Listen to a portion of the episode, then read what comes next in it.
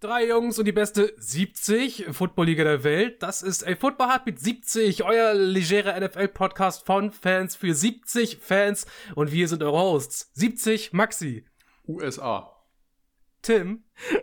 Guten Tag. Und ich, Fiete. Und heute gibt es eine Handvoll 70 Takes zu Woche 4. Also bleibt dran, es wird großartig.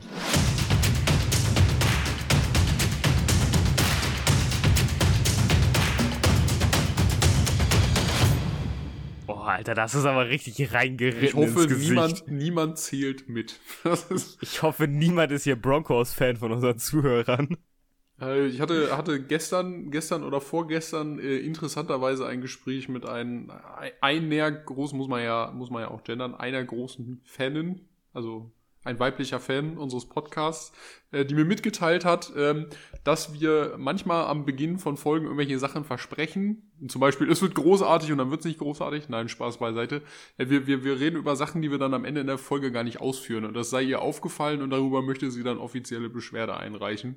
Ich trage Ah. das jetzt mal an euch heran. Was haltet ihr davon? Äh, wir, sind einfach, wir sind einfach vergesslich. Ist einfach so. Klassik. Ja. Also wir reden am Anfang davon und dann weiß ich schon wieder nicht, was, was, äh, also am Ende der Folge habe ich vergessen, worüber wir am Anfang geredet haben. Hm. Ja, ich sehe ich, ich seh mich auch schon nach einer Stunde 20, 70, die, also die, die Folge ja, aber ich glaube, den Inhalt mit 70, das schaffen wir nicht.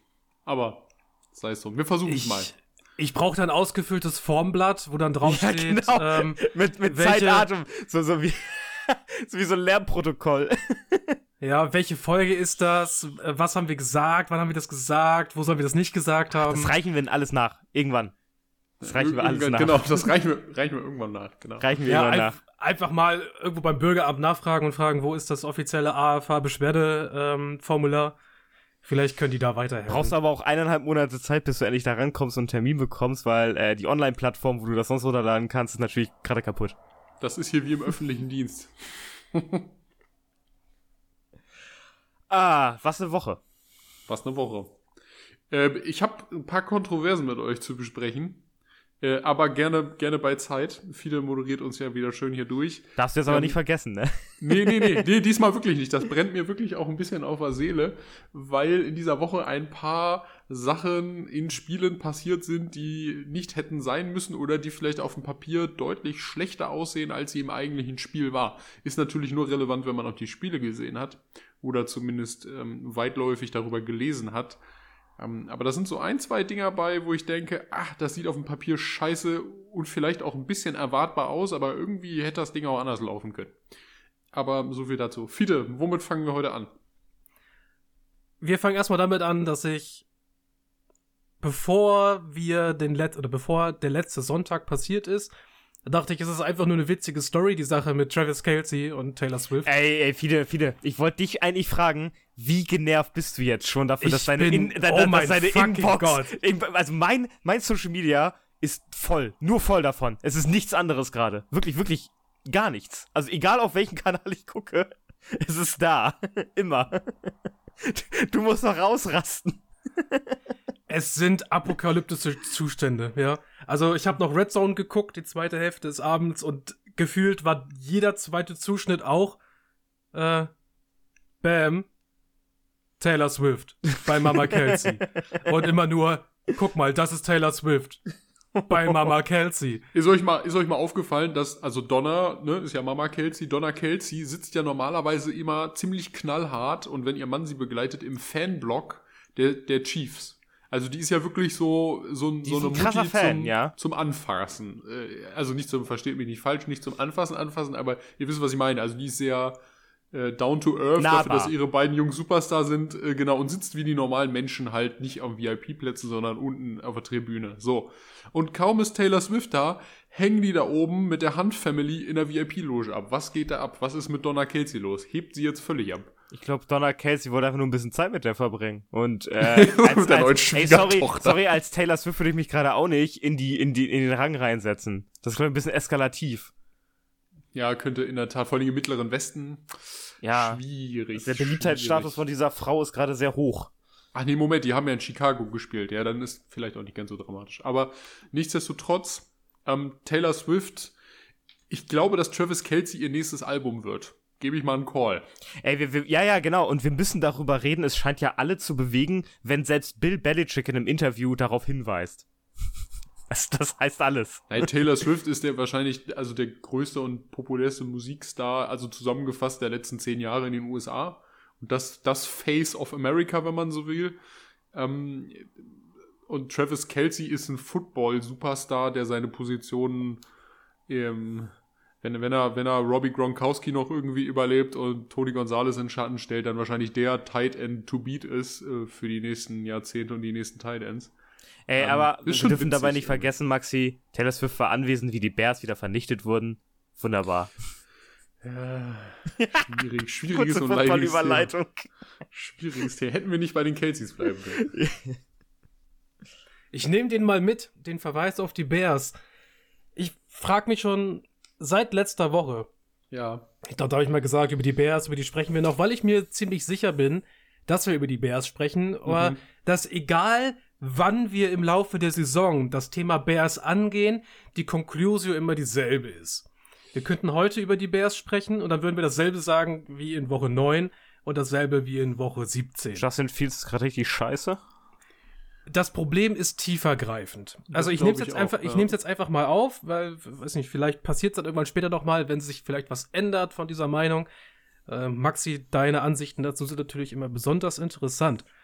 Aber ich denke, ich denke mittlerweile, und ich hatte das Gefühl irgendwie schon nach Woche 2, nach Woche 3 bestätigt sich dieses Gefühl, keiner der Verantwortlichen überliebt diese Saison bei den Bears. Nee, der wird eiskalt aussortiert. Da wird, also, da wird, ich gebe geb mal einen Call. Äh, GM Ryan Poles hat nicht so viel verkehrt gemacht, er wird diese Saison überleben. Gebe ich einfach mal, gebe ich einfach mal einen Call. Aber ähm, ich sehe, wenn, wenn viele, wenn du auf den Trainerstab anspielen möchtest, als Thema Verantwortliche, äh, dann dann, dann verstehe ich auf jeden Fall, was du meinst. In der letzten Woche, um da einmal kurz überzugreifen, ähm, hatten wir ja noch die Anmerkung, ah, Justin Fields, der knüpft aber überhaupt nicht an das an, was man von ihm erwartet. Der, die Reads sind zu langsam, äh, das läuft hinten und vorne nicht. Äh, was ist los mit ihm? Weil Talent hatte er ja ursprünglich mal genug.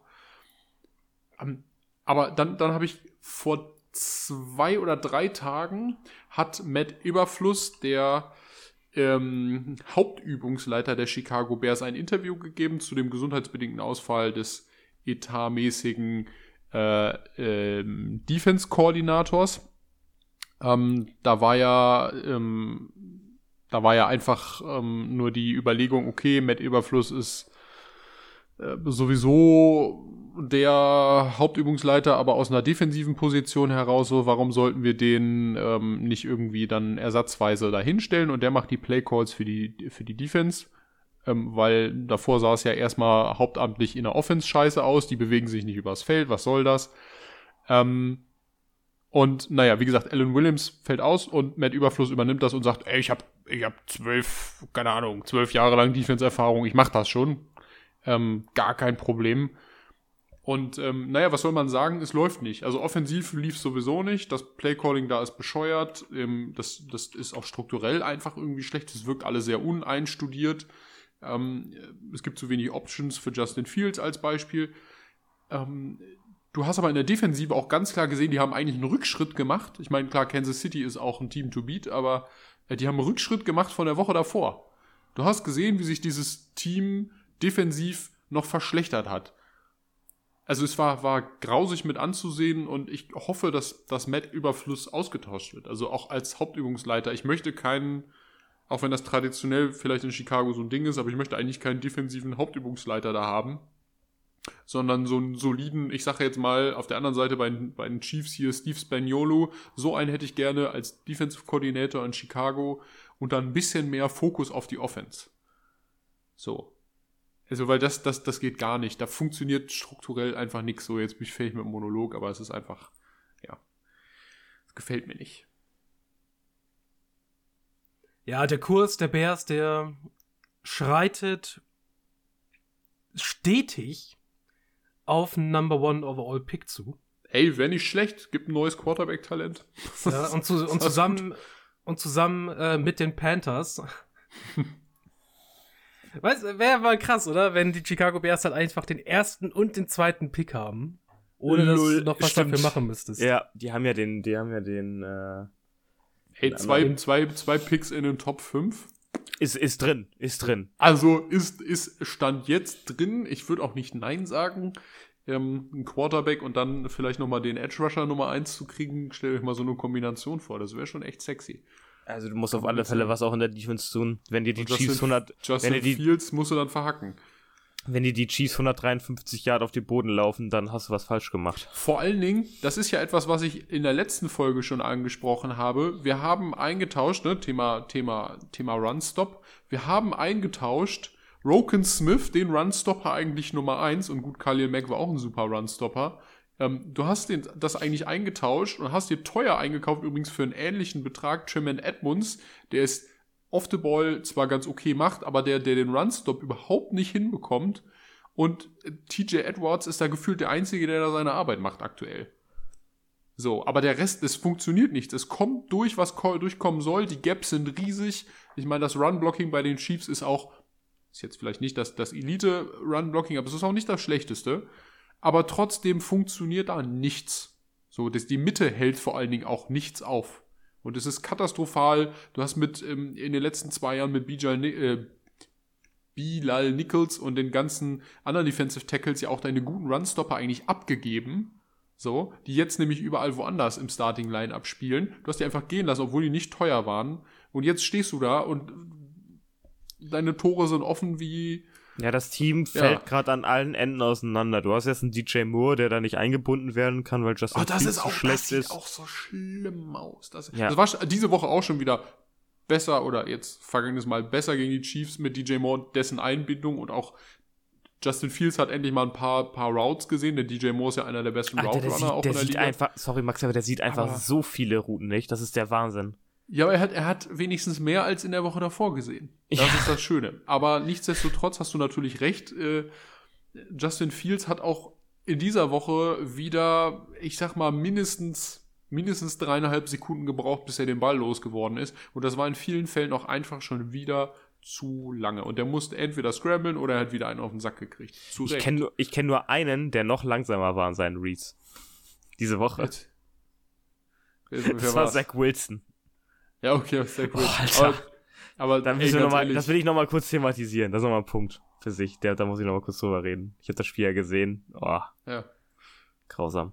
Aber können wir Ich meine, da, da erzählst du uns aber auch nichts Neues. Ja, aber, aber warte mal, warte mal. Also, dass Zach Wilson langsam sein Read ist, wusste ich. Aber dass er einfach wirklich einfach gar nichts macht. Also wirklich, der, der hält fünf Sekunden den Ball. Als ob der, als, als ob der gar nicht loswerden möchte. Das ist also so ganz, ganz grausam gewesen. Ich habe selten so schlechtes Quarterback-Spiel gesehen. Auf der anderen Seite Da- übrigens Mac Jones äh, nicht so viel besser. ja. Aber äh, Ich Gott. glaube, da fehlt es auf eine gewisse Art und Weise einerseits an Spielintelligenz und Erfahrung. Das ist ja mal so die große Kombo, aber auch an Selbstvertrauen zu sagen, ich platziere da jetzt einfach mal den Ball hin. gar kein Vertrauen. Gar nichts. Zu, Ja, zu, zu den Jets und Zach Wilson. Die Jets behalten jetzt ihren eigenen Erstrunden-Pick. Und da wird jetzt einfach ein bisschen reingetankt. Ja, klar. Also die Jets haben bisher keine Anzeichen gemacht, als äh, die, die, die sagen, wir wollen uns zumindest irgendwie verbessern auf der Quarterback-Position und versuchen zu wenigstens, die Saison irgendwie zu retten mit einem, einem halbwegs positiven Ausklang, sondern äh, Robert Sala ist da ja äh, jedes Mal, wenn du ihn fragst, ist es immer nur, das ist Zacks Team, wir stehen hinter Zack und alles, was in diese Richtung geht an Phrasen. hm. Und ich denke, es, das es hat war System. Zacks Team, aber auch nur, weil Aaron Rodgers ausgefallen ist. Wer das nicht- trifft ganz also, gut. Ja. Das ist ja die einzige Begründung. Also, das ist echt grau. Aber, aber ich fand das echt schlimm. Also, also er teilweise wirklich, also gar keine Präsenz. Nirgends Es, ist, es ist auch gruselig, wenn du überlegst, was er einfach an Möglichkeiten hat. Wenn du dir nur mal die Leute anguckst, die theoretisch einen Ball fangen könnten von ihm. Und das, was er dann halt mit seinen popeligen 157 Yards bei 36 Versuchen irgendwie da äh, durch die Luft kriegt. Immerhin keine Interception, aber eben auch kein Touchdown. Und das, das war schon, das hat halt Bände gesprochen. Und wenn du, die Patriots haben ja wunderbar den Lauf egalisiert, der Jets, muss man ja mal dazu sagen. Also Run-Blocking hat auch bei den Jets nicht funktioniert. Patriots haben das super gemacht, dann musst du halt zumindest ein mittelmäßiger Passer sein, damit du das Ganze noch irgendwie über die Wupper kriegst. Und Garrett Wilson ist ja nicht mal, äh, Garrett Wilson, Garrett Wilson ist super. Zach Wilson ist ja nicht mal ein mittelmäßiger Passer. Nee. Also der ist ja weit entfernt davon, ein mittelmäßiger Passer zu sein. Und selbst wenn die Reads bei dem vielleicht besser funktionieren als bei einem Justin Fields beispielsweise, dann, dann kann er das gar nicht umsetzen, weil er, weil er wahrscheinlich eine Mischung aus kein Selbstvertrauen und vielleicht auch begrenztes Talent hat, dahingehend. Ja, also jetzt spielst man- du, jetzt ja. spielst du nächste Woche gegen die äh, äh, Chiefs. Das gibt doch nur auf die Fresse. Ja, zu Recht. Ist auch okay. Und die Defense, die Defense Die der Jets Defense ist gut. super. Defense ist super. Aber die, aber die rettet dir kein Spiel, wenn du nur 10 Punkte maximal machst. Das kann sie auch nicht, weil so viel Turnovers können die gar nicht produzieren, dass sie das gewinnen. Also, ja. Und dann verlierst du halt gegen, ja, Macaroni Jones. Brauchen wir nicht drüber reden.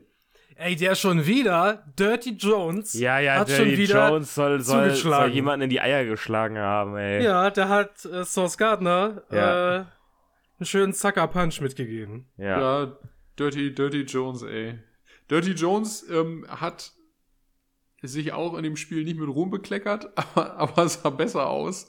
Besser aus als bei Wilson allemal. Ey, Mann, kann wie man so kannst du, nein, Max, wie kannst du 15 Punkte machen, wenn deine durchschnittliche, ich hab's jetzt nicht nachgeguckt, aber wenn du durchschnittlich gefühlt im Feld der Jets startest?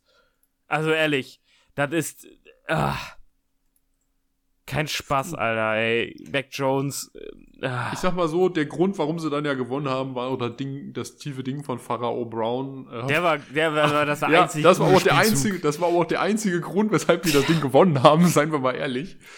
Ähm, Ja. Aber ja, das gehört halt auch dazu. Muss man auch mal so sehen. Ja. Ansonsten pff, auch die Er Patriots wirft zumindest Offense, keine Interception. Können wir mal froh Nee, sein. die, aber auch an der Stelle, Patriots Offense, also Rushing Game lief gut. Also ich fand auch das Run-Blocking gut, Spielzugdesign war gut. Auf, auf Elliott hat, Elliott hat mal produziert, das war beeindruckend. Ähm, aber das ansonsten äh, zahn, zahnlose Offense in vielerlei Hinsicht, hätte ich jetzt mal behauptet. Äh, Gerade im Passing-Game merkst du halt die Schwächen und da ist halt auch, ist ähnlich wie bei Zach Wilson, ist Mike Jones auch der limitierende Faktor. Denn Ey, die wenn- Leute, wenn ich- die du da hast, können Ball fangen. So. Ja, wen ich, wen ich mal kurz hervorheben möchte in der Defense, der, der Alemann Jabril Peppers spielt, glaube ich, gerade die, die ersten Spiele seines Lebens, Alter. Der rasiert komplett dadurch. Der hat ja richtig gutes Jabril- Spiel gemacht. Jabril Peppers ist, äh, ist gar nicht so alt. Ist ja geil. Wie, wie alt ist der? äh, 28 geworden. Hat, nee, gar nicht. Jabril Peppers hat am 4. Oktober Geburtstag. Der ist 27 und wird Der ist ja 28. 27, ja, der wird Ja, 28. der ist noch jung. Der, ist, ähm, der, der, der gefühlt spielt er seit Ewigkeiten in der Liga. Hast, du hast vielleicht an Julius, an Julius Peppers ah, gedacht, ja, ja. vielleicht Julius- Gedanken, Julius ja. Peppers ist schon über 40, der ist schon in Rente. Jabril Peppers ist. Aber Jabril äh, Peppers qualifiziert sich in 2017 dieser ja, Erstrunden-Pick gewesen. Genau. Ja, ja. Ähm, qualifiziert sich auf jeden Fall äh, mehr oder weniger gerade dafür, ähm, Pro Bowl ja zu spielen. Das läuft auf jeden Fall gut. Und äh, ganz, ganz toller Tackler, muss man mal ehrlich sagen. ja, Verpasst eigentlich der, keinen Tackler. der, der hat saftig einen rausgehauen in dem Spiel. ja. Gefiel mir. Es gibt derzeit viele Teams oder einzelne Units, die einfach nicht aus dem Quark kommen, die einfach nicht funktionieren. Aber es gibt natürlich auch die glorreichen Gegenbeispiele. Offenses und Defenses, die sich auf dem höchsten Level begegnen. Und da schauen wir auf die Partie. Miami Dolphins, die 70 Punkte gemacht haben gegen die Denver Broncos, die aus Gnade dieses Field Goal nicht geschossen haben am Ende, um 73 Punkte zu machen. Damit den höchsten, sie haben damit mit Absicht das höchste Spiel äh, nicht gemacht. Ja. Diese Miami Dolphins spielen kommende Woche am Lake Erie bei den Buffalo Bills. Das wird ein geiles Duell. Das wird Firepower, nachdem Ey. die Buffalo Bills auf ihre Form wiedergefunden Wir haben. haben, wir haben gegen. Tour immer, immer Kritik gemacht. Tour spielt gerade die Saison seines Lebens. Was Äh, der Tour, anbringt, was jetzt der mal ohne anbringt, der ist richtig smart Ja, gerade darf, ey, unterwegs. darf, ich dich, darf ich dich fragen, spielt Kirk Cousins auch die Saison seines Lebens? Kirk Cousins. Ah, Kommen wir gleich zu. ja, also warte, Ähm, warte. Die Kritik an Kirk Cousins, kurz, äh, kurz sagen, finde ich nicht berechtigt. Der, der hat, das Team hat andere Probleme als Kirk Cousins. Ich wollte gerade sagen, Kirk Cousins ist nicht So, der Faktor. aber jetzt gehen wir über, über, über die, die Dolphins rüber. Also was der, Tua- was der Tua spielt, ist, ist fucking einfach smart. Tagovailoa- Tagovailoa bestätigt eigentlich nur das, was wir letzte Saison vor seinen Verletzungen schon von ihm gesehen haben, wo man Ja. sagen könnte, okay, naja gut, jetzt hat er Verletzung und weiß nicht, wie er wiederkommt. Der spielt, man sieht, man sieht seine, seine Limitation bei den tiefen Bällen. Ich finde, das sieht man ganz klar, weil wieder, die, ja. Die meisten Yards werden nach dem Catch gemacht. Sowohl von Tyreek Hill als auch jetzt im Spiel von Devon, ähm, äh, A-Chain? Chain heißt er. Genau, und Raheem Mostert. Das sind absolute Yards after Contact und after Catch Maschinen, die er da hat. Auch ein Jalen Waddle ist eine Yards after Catch Maschine. Und trotzdem ist er in seiner Position als Quarterback unglaublich entscheidend natürlich auch, weil er super solide spielt und ich sag mal nahezu fehlerfrei. Bisher. Ja, ja, Ey, es ist, also. der produziert möchte- keine Turnovers und er macht, er macht seinen Job in genau dem System, was Mike äh, McDaniel ihm da vorgibt. Ähm, und das funktioniert. Also es funktioniert einwandfrei. Äh, ja, ich, Ja. Ich komme einfach nicht drum rum, als einfach immer wieder darauf hinzuweisen, dass für mich Tua Tagovailoa ähm, die nächste Inkarnation von Jimmy Garoppolo ist. Gerade halt auch in dieser Offense mit diesem Scheme. Es ist vielleicht die am besten geschemte Offense derzeit. Es ist unfassbar, wie sie das einfach schaffen bei einer, ja, Tua hält den Ball nur knapp über zwei Sekunden. In der Regel korreliert das irgendwo ein Stück weit. Wie lange hältst du den Ball und wie, wie weit ist deine Average Step of Target? Hm. Äh, tatsächlich ist die bei einer sehr, sehr kurzen Wurfzeit von Tour unfassbar weit, die Average Step of Target, weil diese Offense einfach so viel Speed hat. Also fast unmöglich zu verteidigen. Ich weiß halt auch nicht, welche Defense das verteidigen soll. Überhaupt. Das ist einfach unfassbar. Die haben da den. Die, die dachten sich, warum, warum reden alle Teams immer nur von dem einen Speedster? Die dachten sich, warum machen wir nicht aus allem Speedster? Und das ist das derzeitige äh, Ergebnis, die Miami Dolphins im Jahre 2023, 2024, wo einfach alles eine Sekunde schneller ist, als es der Gegner kennt. Das Pro Dadurch, Fiete, Fiete, dadurch, kann, sind, dadurch sind, Ja. dadurch sind äh, die, die Fenster, die Tour trifft, me mega offen, regelmäßig. Mhm. Also da musst du, da musst du dir gar keine Sorgen machen, dass ein Verteidiger einen Play auf den Ball machen kann. Du musst halt nur den Ball annähernd in die Richtung werfen, damit deine äh, Receiver das Ding fangen können. Ansonsten ist alles gut. Du brauchst, den, den, du kannst den, den, den Passverteidiger bei vielen Routen einfach schon nicht mehr beachten als Tour. Hm. Das macht einem den Job natürlich einfach. Was mir aber auch mal aufgefallen ist, durch diese unfassbare Geschwindigkeit, in der die Plays ablaufen, wenn der Tour auch den Ball los wird, ist er häufig locked. Also der hat eigentlich nicht die Zeit, um, der, um da von Read 1 bis 3 zu gehen, sondern es ist, bam, das ist, das ist der Read, das muss schnell sein und wir haben, und wir haben halt die schnellen Spieler, damit die offen sind nach zwei Sekunden. Und da knall ich dann den Ball hin. Das hat ihn bis jetzt noch nicht eingeholt. Das konnten Defenses bis jetzt noch nicht bestrafen, aber an einigen Fällen ist mir das schon mal aufgefallen, dass es dort knapp wird. Also, er ist abgeklärt, das finde ich halt auch. Er macht das gut, er führt das alles aus, wie er soll. Aber nicht, nichts schreit für mich in Richtung von, oh, das ist jetzt unfassbar krass, was er da leistet, so auf einer individuellen Ebene. Ähm, ich meine, es ist, es ist völlig okay, wenn du, wenn du äh, Quarterback zwischen 10 und 15 in der, in der NFL bist, dann hast du einiges geschafft in deinem Leben. Aber es ist halt, komme ich wieder zurück, da ist der, schließt sich der Kreis. Ich muss immer wieder an Jimmy Garoppolo denken bei dieser ganzen Sache. Kyle Shannon und Jimmy Garoppolo und jetzt nun Mike McDaniel und Tua, äh, Tua Tango Valoa. Gleicht sich für mich dann irgendwie zu sehr. aber wenn es reicht, Fiete, um Super Bowl zu gewinnen, warum nicht? Ja, das ist völlig okay. Das ist völlig okay. Ich denke, ich Ja, denke ich wollte jetzt auch nicht, ich wollte jetzt auch nicht ich mit meiner Aussage Tour in den Himmel loben, aber ich würde einfach sagen, dass er Ja. halt, dass er halt im Vergleich zu seinem, seinem ersten Jahr und so etwas, äh, klar, er hat jetzt die, die deutlich bessere Unterstützung, auch wirklich Improvement gezeigt hat in seinem, in seinem Spiel. Dass er da einfach solide steht in seiner Pocket und die Bälle äh, um die Ohren feuert von den, von den, äh, äh, von der gegnerischen Defense. Also ist ja kein Ding.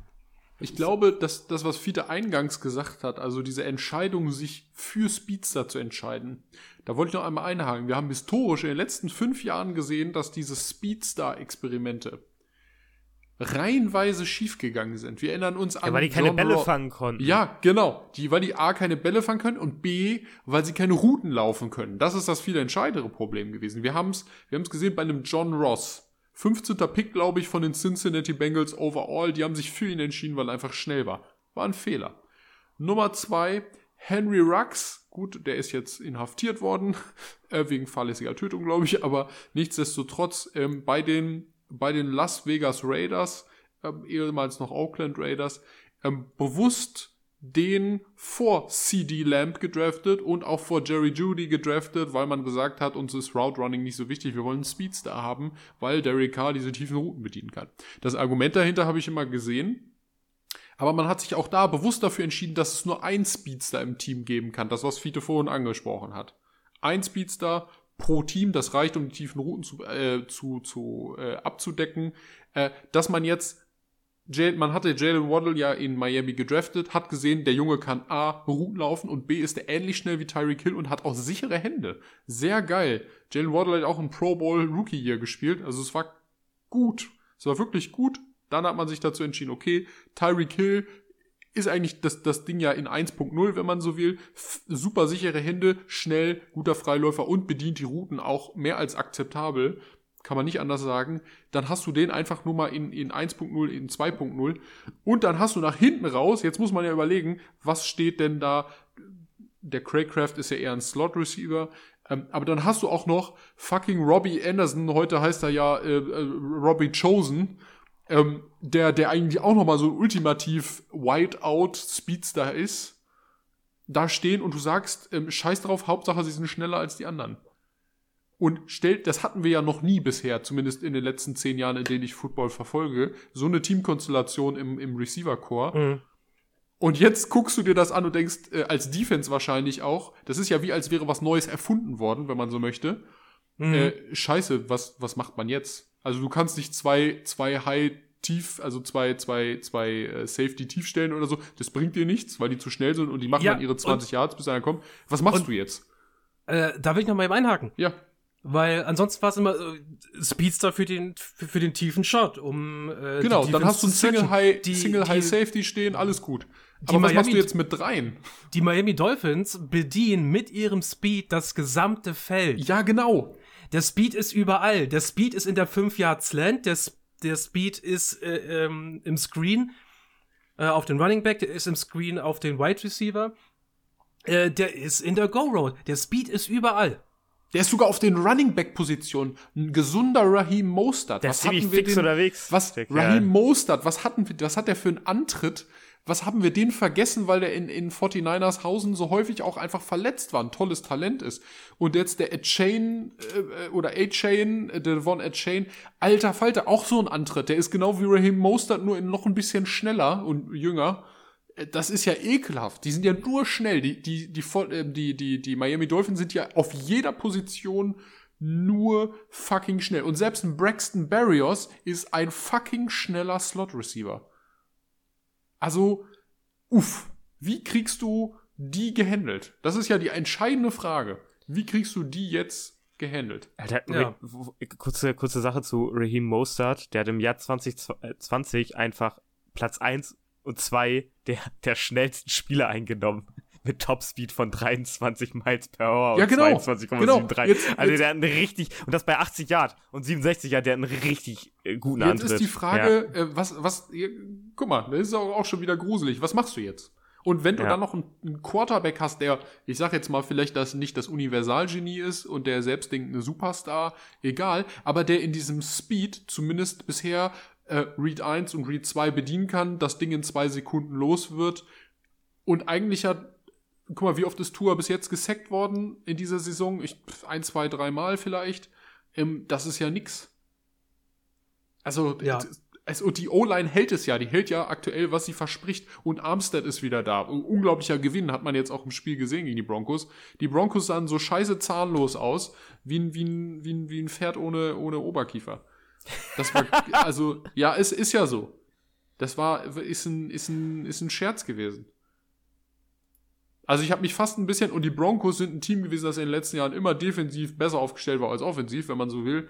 Ähm, ich habe mich fast geschämt für die Broncos. Und es lag wirklich nicht im Spiel irgendwie an, an krass jetzt an Russell Wilson oder an Sean Paytons Playcalling, dass die irgendwie nicht mithalten konnten. Das das ging halt auch- einfach nicht. Die Das konnten ist halt das drei nicht bedienen. Turnover, aber das rechtfertigt halt nicht Das die war- 70 Punkte. Ne? Das hat, dieses ganze Spiel hat eigentlich genau das wieder gespiegelt. Fiete hat es eben schon angeschnitten, eingangs, was Mike McDaniel am Ende gemacht hat. Die haben dieses Field Goal für die, für die äh, Historie einfach gar nicht geschossen, weil sie es, weil sie es nicht mussten und weil sie gedacht haben, alle wissen, dass wir es hätten machen können. Wir haben es einfach nicht gemacht, ist doch scheißegal. Ey, die hatten Wir können euch alle platt machen. Und Mike McDaniel weiß das, glaube ich auch. Der hat sowas von das Ding in der Hand diese Saison. die hatten über 700 Yard insgesamt. die Dolphins sind offensiv das Team, das du in dieser Saison schlagen musst. Und dass die Teams wie die Chargers, die ja jetzt auch wieder langsam anlaufen, auch offensiv, ähm, dass die, dass die jeden outscoren können, haben sie, glaube ich, bewiesen in den ersten drei Spielen. Ich bin sehr gespannt, wenn die, wenn die Dolphins auf, auf die Chiefs oder und oder ähnliche Teams treffen. Ja, die Bills sind ja jetzt der nächste Die Härtegrad. Bills sind absolut auf jeden Fall sehr interessant. Wenn sie die Bills jetzt auch so rasieren sollen, also zumindest offensiv outscoren sollen, Ja. dann habe ich nach vier Spielen wenig Zweifel daran, dass die Dolphins auch ziemlich hart in die Playoffs crashen werden und da richtig aufräumen. Kann ich mir sehr gut vorstellen. Du, du, du hast, Fiete hat es auch schon eben gesagt, du hast defensiv keinen Plan und keine Antwort auf diese Dolphins, weil dieses Konzept in der letzten Saison hat es ja schon funktioniert, aber jetzt ist es noch mit dem, mit der, mit der Rushing Attack noch vielfältiger geworden. Du hast einfach keine Ahnung, was du tun sollst. Es geht einfach nicht. Und wenn jemand wie Sean Payton, der in seinen, seinen 20 Jahren NFL wahrscheinlich schon alles gesehen hat, außer das, äh, keine Ahnung hat, was er tun soll und einfach sagt, egal, zweite Garde aufs Feld, wir schaffen hier eh nichts mehr. Dann ist auch alles gesagt, oder? Ja, dann lass uns mal zu den Buffalo Bills schauen. Uh, ja. Äh, Uh, die ja. haben sich, also zumindest ähm, Josh Allen hat sich auf jeden Fall gefangen nach, äh, seinem, nach seinem Blunder-Auftritt in Woche 1 gegen die Jets. War letzte Saison übrigens genauso. Ist euch das in Erinnerung geblieben? ja, ja, der, der braucht immer so Erste ein bisschen zum Saison war, erste, erstes Spiel war Katastrophe und dann, jo, lief. Und dann, genau, muss man mal schauen. Das ist für die Buffalo Bills jetzt aber eigentlich auch der erste richtige Härtetest. Man hat Woche 1 gegen die Jets gespielt, wo äh, Aaron Rodgers in seinem fünften Snap verletzt das Feld verlassen hat. Dann gegen die äh, Raiders und nun gegen die Commanders. Gegen die Commanders besonders hat die Defense Sam Howell, die, vier Interceptions halt, ne? Das ist. Das, hat die, ja, die Defense eigentlich die ganze Arbeit gemacht. ach, die haben sogar die musste- haben fünf Turnover gehabt. Crazy. Da konnte die Offense sich ein bisschen äh, zurücknehmen und das Spiel quasi verwalten. Was sie dann aber auch ganz gut gemacht haben. Es ist nur der allererste Härtetest und ich bin mir noch nicht ganz sicher, wo wir die Bills verorten sollten in dieser Saison und weiß auch nicht, wie viel uns dann das Spiel gegen die Dolphins zeigt. Ich kann mir bei einer Josh Allen Offense, die ansatzweise Playmaker hat, wir haben einen äh, Stefan Dix, den guckt man da ja besonders an, dass die mithalten können, wenn es darum geht, einfach nur zu scoren. Auf jeden Fall. Dafür gibt es zu viele Beweise aus der jüngeren Vergangenheit, die sagen, das ist machbar. Das kann ich sehen. Da kann ich sehen, dass die Defense das irgendwie supportet. Es ist ein Netz nämlich auch auf der anderen Seite. Ich meine, gut, äh, man hat gegen die Patriots Defense gespielt. Ich denke, dass die noch ein kleines bisschen besser ist, aber die Patriots Defense, die hat zumindest, die hat es zumindest versucht. Warte, die, äh, die Bills haben gegen die Patriots gespielt? Nein, die Patriots haben gegen die Dolphins gespielt. Ach so, ja, ja, die, die, die haben sie am, also die, die Patriots Defense hat sie am ehesten gehindert, aber es auch nicht geschafft. Ja. Übrigens, vor dem Props würde an ich- Christian Gonzalez. Jetzt, ach Gottes Willen, jetzt hör mal auf, immer jede Woche äh, die Patriots hier reinzusloppen. Doch, das Äh, mache ich jetzt einfach, Fiete. Nein, machst du nicht. Ich mute dich dann einfach und sch schreib mir auf, wenn du das gesagt hast, dann schneide ich das raus. Ähm, Zensur. Nein, ich denke eigentlich, dass die Bills Defense auch ganz gut ist dieses Jahr wieder. Äh, dass sie auch irgendwo Auf so, jeden so, Fall. soll. Dass sie Auf auch Top, jeden Ja, Fall. klar. Top, Man muss Top sich jetzt- 10 Defense-Material sind. Ja. Weil sie auch einfach fit sind auf den wichtigen Positionen, wo sie letztes Jahr ein bisschen gestruggelt haben. Die- Was ich mich jetzt an der Stelle noch fragen würde, also wenn wir uns das Spiel jetzt vergangene Woche angucken, Washington gegen, gegen Buffalo, ähm, lag das an der unglaublich miserablen Leistung der O-Line in Washington oder war das die überragende Leistung der D in Buffalo? Ähm, ich hätte nämlich eher behauptet, dass die Commanders O-Line das ausschlaggebende äh, Kackstück in dieser Situation für die Commanders waren. Also Buffalo war gut, gar keine Frage. Die Defense ist top, aber neun Sacks, ich glaube, das rührt auch ein bisschen von der O-Line her, oder? Na, da kommt ja alles zusammen. Also nicht jeder Sack ist ein Offensive-Line-Problem, sondern halt, wenn Sam Howell einfach das Ding nicht los wird, dann kannst du das irgendwann einfach nicht mehr verteidigen als, als Passblocker. Mhm. Das ist die pure Realität. Dein Offensive Lineman ist dafür da, dir im besten Fall, im allerbesten Fall drei Sekunden rauszuholen. Wenn dein Offensive Lineman drei Sekunden den Pass Rusher verteidigt, ähm, ist er Trent Williams. Äh, wenn, er, wenn er zwei Sekunden schafft, ist das, schon, ist das schon völlig in Ordnung. Wenn er weniger schafft, ist es eine Vollkatastrophe. Also da muss man, muss man schauen, wo diese, wo diese neuen Sacks alle hingehen. Das ist mit Sam Howell einfach so. Der Mann ist auch einfach nicht, nicht schnell genug im, im NFL-Spiel. Und gerade wenn du dann anfängst zurückzuliegen, also wenn dann sowas anfängt wie hier bei den Bills, äh, dann landest du irgendwann halt auch im Scheißestrudel wo du nicht mehr rauskommst. Wo, Der scheiße Stuhl. Ja, ja dein, dein. Ja, es ist. Wenn, äh, wenn, wenn, wenn dein Quarterback-Play nicht schnell genug ist, mhm. du dann aber in eine Situation gerätst im Spiel, in dem du anfangen musst, wirklich Chunk-Yards zu produzieren. Also, da muss man ein Play raus, das 30 Yards schafft, das 40 Yards schafft, weil wir müssen jetzt scoren. Unsere Defense muss den Ball wiederholen. Wir müssen wieder ausfällt und wieder scoren, damit wir ansatzweise eine Chance haben, das Spiel noch zu gewinnen. Und wenn du in den Situationen bist, aber es trotzdem alles zu lange dauert, dann versteckt sich das ja nur, weil dann schaffst du es erst recht nicht mehr, zeitig äh, deine Plays zu beenden und dann, ja, das ist dann die von mir angesprochene äh, Scheiße-Spirale, in der du dann landest. Aber rein personell sind die Bills so, doch von den, wenn man sich jetzt mal die Position anguckt, doch diejenigen, die am ehesten vielleicht auch die Dolphins in ihrer Geschwindigkeit aufhalten könnten. Die könnten, na, ich glaube, sie könnten Tua so schnell unter Druck setzen, dass Tua vielleicht, also wenn er das weiter unter zwei Sekunden schafft, seine, seinen ersten und zweiten Read durchzugehen und das Ding wegzuhauen, könnte das auch für die Bills, glaube ich, schwierig werden. Aber wenn sie es schaffen, ihn weiter, also extrem unter Druck zu setzen und vielleicht auch mal einen Schnuff schneller zu sein, dann sehe ich da auch die Chance. Ich glaube allerdings nicht, dass die mit der Geschwindigkeit der Receiver oder der Running Backs mithalten können, unabhängig davon, wie gut sie jetzt vielleicht in den letzten Spielen waren. Also können sie zumindest für lange Plays limitieren. Wir haben, wir haben ja auch gesehen, dass du Tyreek Hill ohne Double-Team-Deckung ist, ist wie Tyreek Hill ungedeckt. Der ist auf.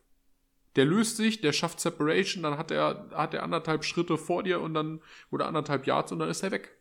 Da hat er den scheiß Ball, dreht sich, ich meine, der, der Mann hat ja auch einen der besten Spin-Moves neben Jamar Chase in der Liga. Dann dreht er sich einmal raus und der ist weg und Abfahrt. dann krieg, du kriegst ihn ja auch über die Geschwindigkeit nicht.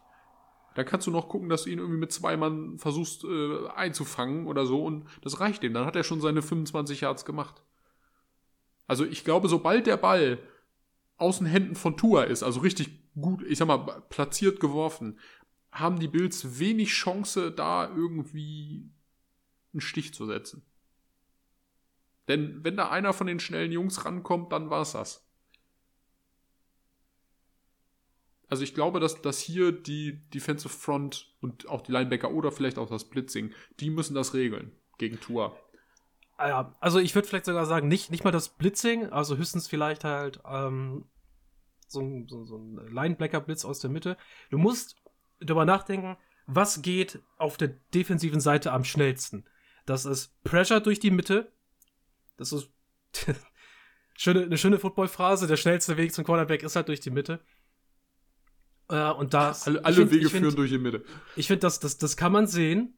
Also, da kann man die Dolphins angreifen. Da können äh, Dequan Jones, Ed Oliver in der Rotation Jordan Phillips und Tim Settle vielleicht auch einfach mal angreifen und dann vielleicht mal einen wichtigen Sack machen.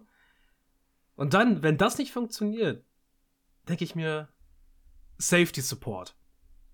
Wie kannst du zumindest den offensiven Output, den Yards-Output möglichst gering halten für jedes Play. Also, also dass du halt, dass Zone, du, also, dass Zone spielen also, statt Man-Coverage.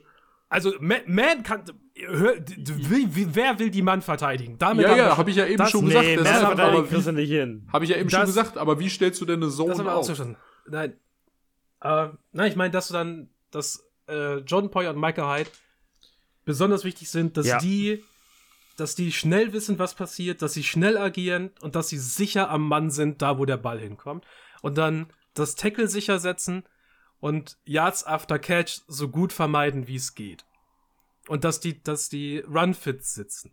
Dass nicht jeder kleine Popel-Kack-Screen zu 60 Yards gelaufen wird, sondern Ja. dass das so, wie es sich für die NFL heutzutage gehört, dass ein, dass ein Screen in der Regel so vielleicht drei Yards schafft, wenn es Was, läuft. was haltet ihr an dieser Stelle von einem Nickel-Package? Denn du hast ja mit. Die sind, die ist, also, das ist ja so. wie- Ich will jetzt nicht sagen, wie die, wie die Bills sich ihren Gameplan aufmachen, aber äh, dass wir zusätzliche Passverteidiger mittlerweile halt in der NFL haben als fast Standard-Packages, das ist ja schon fast normal. Nee, unter dem, unter dem Vorbehalt, dass du sagst, du hast mit Matt Milano einen der, der sichersten Tackler, also auf der Linebacker-Position in der Liga, und mit Terrell Bernard ein aufstrebendes Talent, der echt abgeliefert hat auch im letzten Spiel. Und du sagst, okay, du nimmst die und spielst durchgehend, also gerade wenn es ums Passing-Game geht, mit einer Nickel-Coverage. Und stellst dann da deinen dritten Safety dazu oder irgendeinen schnellen Nickel-Corner. Du brauchst ja auch Speed. Du brauchst irgendeinen, der halbwegs sicher tackeln kann, aber vor allen Dingen Schritt halten kann. Also da hilft dir ja, Ja, kein, wie, gesagt, kein wie gesagt, ich weiß nicht, ob du da unbedingt Speed brauchst, sondern halt einfach nur sehr diszipliniert und Du musst also sehr halt- diszipliniert deine Zonen, sehr diszipliniert deine Zonen spielen. Dass du, da, da- dass du da regelmäßig Bälle kassierst in der Zone Mhm. Defense. Das ist mittlerweile allmäßig bekannt, wenn das läuft. Aber du bist in der Lage, dann wenigstens auf das Play schneller zu reagieren, als wenn einfach nur dein Gegenspieler vor dir wegläuft und du dann eigentlich im Niemandsland bist, weil du vier Schritte langsamer bist als dein Gegenspieler. Dass du da diszipliniert bist und wie die ihre Personal, ich meine, die, die, die, bauen ja ihr defensives Personal, so wie jeder andere auf, äh, in Bezug auf das Package, das da rauskommt ähm, bei der Offense. Ob die jetzt nun ganz gezielt sagen, oh ja, wenn wir jetzt dieses Package sehen mit einem zusätzlichen Wide Receiver auf dem Feld, also ob die dann, äh, da- dann sind die natürlich mehr dabei, äh, mehr Defensive Backs aufs Feld zu stellen für die Pass Coverage, wenn sie sehen, dass mehr, äh, mehr Receiver auf dem Feld stehen oder an der Line of Scrimmage und halt nicht dadurch einfach, äh, ja, sie werden, oder anders, sie werden, wenn sie, siehst du, glaube ich, bei den Dolphins gar nicht, ja, wenn die mit 22 Personal rauskommen, zwei Running Backs, zwei Tight Ends, ein Wide Receiver, dann werden die das halt auch dementsprechend spielen. Also ich, das ist jetzt sehr genereller Football-Kram, den ich hier sage, weil ich es jetzt nicht spezifizieren kann. Ja. Andere Frage, um das noch einmal überzuleiten, weil wir schon bei dem Matchup sind. Äh, wie brutal findet ihr denn bitte aktuell die Dolphins Defense? Die ist ja schon auch sehr sneaky diese Saison und sehr gut aufgestellt. Kann man nicht, also personell. Ja, mehr würde ich da, Was, ja, mehr, mehr ja, hätte ich da, mehr hätte ich da mehr- gar nichts mehr- zu sagen. Mehr, mehr kannst du dazu nicht sagen. Nein, ich meine, inwiefern glaubt ihr, glaubt ihr, dass die Bills ähm, offensiv auf diese, diese Defense eingehen können? Dass sie Die was werden, abnehmen. die werden denen schon ein bisschen Probleme bereiten, aber ich denke trotzdem, dass die Bills da genug Personal haben, um dagegen halten zu können. Also ich denke, dass das ein Duell ist, was offensiv auf Augenhöhe geführt werden kann. Entscheidend sind dann halt, äh, inwieweit die Bills Defense äh, die Dolphins aufhält. Das ist der entscheidendere Faktor. Ja, schaffst du es irgendwo Yards zu klauen? Schaffst du es irgendwo Drives auch mal einfach zu beenden? Oder nur ein Field Goal zuzulassen, dann äh, bleibst du in Schlagreichweite. Das beinhaltet immer, dass die eigene Offense funktioniert und ich denke, dass die Bills Offense einen deutlichen Vorteil hat gegenüber der Bills Defense, äh, der, der Dolphins Defense. Und es ist, äh, es ist knapp. Ich sehe gerade bei ESPN gibt es knapp, äh, einen knappen Favoritenstatus für die Miami Dolphins. Ja, was auch wahrscheinlich an den 70 Punkten liegt, die die geballert haben. Könnte gut sein, ja. Ja, aber äh, Las Vegas ist immer vorsichtig. Also, äh, den kann man, den kann man meistens vertrauen, den Wettanbietern. Ach so. Weil bei, bei denen, bei denen geht's halt ums Geld, nicht? Ja, das ja, Wichtigste. ja Deswegen, recht. sind die, deswegen sind die immer sehr, sehr, äh, Nüchtern. Sehr, sehr nüchtern mit ihren, äh, mit ihren Voraussagen. Deswegen lohnt es sich, das ab und zu auch mal anzugucken, was, was die sagen. Weil ich, hä- häufiger äh, als, ich glaube, sie sind häufiger näher dran, als man das denkt. Über wen kann man denn noch reden? Wir haben jetzt lange über die Dolphins geredet. Über wen kann man, als hätten wir jetzt Probleme, hier irgendwie ein Thema zu finden. Ne? Ja, nein, das Also war auch wirklich. wirklich. Wir konnten auch mal über guten Football reden. Das ist ja das Schöne. Ja. Äh, deswegen gehen wir jetzt in die andere Richtung und sprechen über äh, guten, ein bisschen guten Football gegen nicht wirklich guten Football. Das ist nämlich, wenn die Minnesota Vikings, kurz vorhin schon mal angeteased, äh, in Persona Kirk Cousins, die spielen gegen die Carolina Panthers, die Ah! Naja. Das Team ist noch weniger weit, als ich es erwartet hätte. Und ich habe nicht erwartet, dass das Team besonders weit ist. Lass uns mal schauen. Lass uns mal mit den Vikings anfangen, weil ich finde die, ich finde die Vikings sind besonders lustig. Also wie kann man's, wie kann man's nur jede Woche so verkacken? Also dieses Spiel zwischen den Chargers und den Vikings, das hat mir echt alles gegeben, was ich von diesem Spiel erwartet Alter, die letzten Minuten. Also gar oh nix. Gott, oh Gott, oh Gott. Was da los Äh, war. Be beide Teams, also die, die Chargers gerade in der, in der Defense und die Vikings in der Offense, machen zum Teil einfach so eklatante Fehler. Es ist unfassbar. Und das in den schlimmsten Situationen. Aber das führt, äh, gerade in dem Match führte das zu witzig und spannendem Football. Warum die Vikings in den letzten Minuten plötzlich so die, die, die, den Arsch voller Hummeln hatten und einfach nicht wussten, wie sie einen Ball spiken, das, das weiß ich bis heute nicht. Aber da passiert halt so viel, so viel dummer Unsinn. Also da wird, äh, wir erinnern uns an den, an den Justin Jefferson Fumble aus der Endzone raus, der dann zu einem, zu, zu einem Touchback wird. Ah. Jede, jede Woche gibt es irgendwelche sehr, sehr dämlichen Turnover in dieser Vikings Offense, äh, die dann einfach dazu geführt haben, dass sie halt diese One-Score-Games auch am Ende einfach alle verloren haben. Ey, das ist die Rache für die ganzen One-Score-Games, die sie letztes Jahr gewonnen haben. Das trifft sehr gut, ja. Aber Ja, die, Also, die Anzahl, die Anzahl von unforced Errors, die die da machen in der Offense, das ist Hanebüchen, ist es. Ja. Ich möchte an, an der Stelle nochmal die, die, äh, auf die eklatanten Lücken auch in der Defense der Minnesota Vikings hinweisen, die vielleicht konzeptionell defense-technisch besser irgendwie zusammen agieren als die, die super Elite-Defense der Chargers, die ja nominell auf dem Papier deutlich besser sein müsste, als sie ist. Ähm, aber du siehst gerade in der Passverteidigung bei den Vikings auch Lücken, die dafür sprechen, dass du damit nicht in die Playoffs kommen kannst, respektive dadurch. Wenn du gegen Teams spielst, die, die Pass-Heavy spielen, so Beispiel wie Miami zum Beispiel. Da bist du einfach super schlecht aufgestellt. Es ist wirklich ein Graus, diesen Defensive Backs beim Spielen zuzusehen. Das Gute ist, dass diese Defensive Backs jetzt gegen das Carolina Panthers Wide Receiver Core spielen. das nicht Und- existent ist. Und es ist furchtbarer, als ich das erwartet habe. Fiete, Fiete, sag doch mal, wer spielt denn aktuell Quarterback für die Carolina Panthers? Letzte Woche war es Ja. Red Rifle. Der hat, acht, der, der, der hat Red Rife. 58 Mal, äh, nee, 55, 58 doch, richtig. Ruhig, äh, 58 Pässe gemacht. hat er geworfen. Wahnsinn. Andy Dalton war auch ehrlicherweise nicht das Problem dieses Spiels, muss man mal sagen. Andy Dalton ist zumindest erfahren und abgeklärt, aber auch dem hilft es nicht, wie es Bryce Young auch schon nicht geholfen hat, dass die, die Panthers haben den schlechtesten Wide Receiver Room der Liga. Also drei Spiele drin, bin ich mir ziemlich sicher, dass es kein Team gibt, das so wenig Talent hat auf diesen Positionen. Und jeder Quarterback würde mit diesem, mit diesem, äh, mit diesem Waffenarsenal strugglen. Könnt ihr mir nichts erzählen. Kein Quarterback kann vernünftig in der NFL Wide, ähm, Wide Receiver bedienen, die es nicht schaffen, Separation zu kreieren. Und das geht ja noch weiter. Das hört da nicht auf. Die Panthers Offensive Line in Pass Coverage ist einfach Schrott. Das, Das ist aber schon Perf- das- geahnt, oder? das, das ist der perfekte Sturm. Du hast immer eine Messy Pocket, also fast immer eine Messy Pocket. Du hast Pressure im Gesicht, du hast Hurries und du hast gleichzeitig Wide Receiver, die keine Separation kreieren. Und du hast gleichzeitig Running Backs, die nichts kompensieren können. Du hast nämlich eine Rushing Attack, die so zahnlos ist wie meine Oma. Es ist zumindest der einzige Teil dieser Offense, der halbwegs funktioniert, von dem man sagen kann, der ist wenigstens Durchschnitt. Run Blocking und das Run-Spiel, das dahinter aber doch läuft, nicht Rushing doch nicht. äh, das ist das ist zumindest okay. Das ist nicht fantastisch, das ist Fiete, weit weg keine, von Elite keine Level. 50 Yards Rushing auf den Boden gekriegt. Gegen die Seahawks. Ja, Ich meine, gut, Bobby Wagner ist da, gar keine Bist aber auch Frage. nur 14 Mal aber gelaufen. ist alles, ist alles traurig. Aber wollte ich gerade sagen, äh, die 3-1 ersten, im Average ist okay.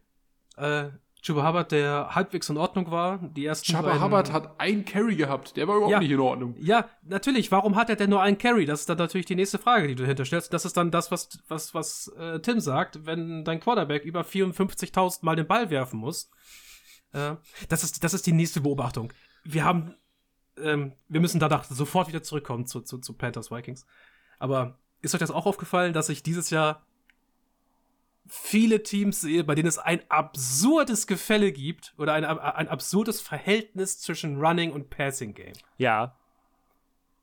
Und ich mir denke, wa was ist, was ist los? Warum haben wir plötzlich aufgehört, den Ball überhaupt zu laufen? Ich meine, wir reden nicht davon, das Laufspiel aufzugeben, wenn wir in der Analytics sind, sondern wir sagen, in bestimmten Situationen ist es gut, den Ball zu laufen. Aber mittlerweile wird überall aufgehört, den Ball zu laufen und immer wieder sehe ich, Justin Herbert hat den Ball 52 Mal geworfen, hat den Ball 47 Mal geworfen, Andy Dalton muss 60 Mal den Ball werfen. Ich will nicht, dass, ich will nicht, dass mein Quarterback 60 Mal den Ball wirft. Ich will, Ich dass glaube, der 30, ich will, ja. dass er 30 Mal den Ball wirft. Ich glaube, Und den- und- bei, in der Situation Chargers, im, als Beispiel eben von dir angenannt, hat man, hat man aufgehört, seit, seit Austin Eckler raus ist, den Running Backs zu vertrauen, also talenttechnisch auch zu vertrauen. Und im Falle der Carolina Panthers äh, gilt, glaube ich, das Gleiche. Du siehst deinen Running Back Room und denkst, ja, Miles Scheiße. Sanders. Miles, Miles Sanders ist äh, der mit Abstand einzige qualitative Running Back da, wobei der auch noch nie richtig gut war. Und Shepard Hubbard war mal ein aufstrebender Rookie Running Back und ist äh, in der Versenkung verschwunden. Was sie nicht spielen lassen. Und du hast den, den einzig vernünftigen Running Back, Dante Foreman, in der letzten Saison einfach gehen lassen, der ziemlich billig bei den Chicago Bears untergekommen ist. Da hätte ich vielleicht auch irgendwie anders agiert. Ja, und dein bester, wie Das viele schon sagt, dein bester Receiver zurzeit ist einfach Adam Thielen, der alte Mann. Und Adam Thielen ist ein wirklich guter Slot-Receiver Ja, und ist guter, ein guter, guter Route dritter Runner. Receiver ist Adam Thielen Nee, zurzeit. Adam Thielen ist, finde ich, auch noch ein guter zweiter ja, Receiver. aber unteres, aber der unteres Punkt Tier ist, zweiter Receiver. der Punkt ist, der spielt gerade dein mit Abstand Nummer 1 Receiver und DJ Shark ist so dieser fancy Whiteout, den du ab und zu mal so bedienst, der so in der Saison irgendwie so seine 700 Yards macht, ähm, der so eigentlich dein dritter Receiver sein sollte. Aber die, die fehlt ansonsten alles. Und was ist mit diesen ganzen Leuten hier, Terrace Marshall Jr., die du rangedraftet hast und so? Warum, warum machen die nix? Warum spielen die so kacke, Fiete? Sag mir das mal. das weiß er Äh, wahrscheinlich kann, auch nicht. ich, kann ich dir nicht sagen. Auch Tommy Da- Tremble und Ian Thomas, wir können das ja auch mal auf die, Ja. auf die Tight Ends ummünzen. Warum, warum Ian wird Hayden Thomas, Hurst nicht... Ian, Ian, Ja, Thomas, genau. Ian Thomas war noch nie gut. Genau, Ja, Zu, schmeiß ihn raus. zu seiner warum, Verteidigung. Bevor wir ihn trashen, er war noch nie gut. Warum wird Hayden Hurst nicht mehr mit eingebunden? Was ist da los? Ja. Hayden Hurst zumindest Nummer 1 Tage von Bryce Young gewesen, Woche 1 und 2. Ja, aber was, Oh. was, was ist denn da in, in Carolina los? Warum, ich meine, gut, du hast DJ Moore abgegeben, dumm genug, aber äh, warum, was, warum Ja, macht man da nicht also- irgendwas? Warum kauft also- man nicht ein? Also ich vertraue zurzeit Frank Reich einfach noch nicht, eh, sowohl in seinem Scheme als auch in seinem Playcalling. Das äh, regelmäßig siehst du bei den Panthers drei Wide Receiver auf der gleichen Höhe und zum Teil auch auf dem gleichen Spot auf dem Feld. Das ist eigentlich nicht in Ordnung. Du willst nicht, dass Receiver äh, am gleichen Punkt stehen auf dem Feld, das ist schon mal scheiße. Und du willst auch nicht, dass die alle auf einer Höhe stehen. Das ist auch schon scheiße. Das raubt dir so viel Flexibilität für deine Offense und macht Ich- einfach deinem Quarterback nur ja. das Spiel schwerer. Ich gebe jetzt mal einen Call up zu Frank Reich. Wir sehen ja gerade, wie die Colts, und wir haben ja gedacht, ah, Colts Offense, das Receiver Core ist immer noch nicht gut, es hat sich ja auch nichts getan, Michael Pittman ist deine Nummer eins und dahinter kommt auch nicht mehr viel. Du siehst ja gerade, seit Frank Reich weg ist, wie kreativ man mit dieser Colts Offense eigentlich wirklich agieren kann, wenn es drauf wollt's- also, ankommt. ja, es ist vielleicht mehr das, mehr das Wirken von Jane Steichen. Äh, Ja, sicher, aber das spricht doch auch gegen Frank Reich und seinen Scheiß. Wenn der alte Mann sich zutraut, dass er da der, der, der, der mitbestimmende Playcaller sein kann und es läuft einfach nicht, dann muss man sich vielleicht mal fragen, ja, war das vielleicht auch in den letzten drei Jahren in Indianapolis ein Problem?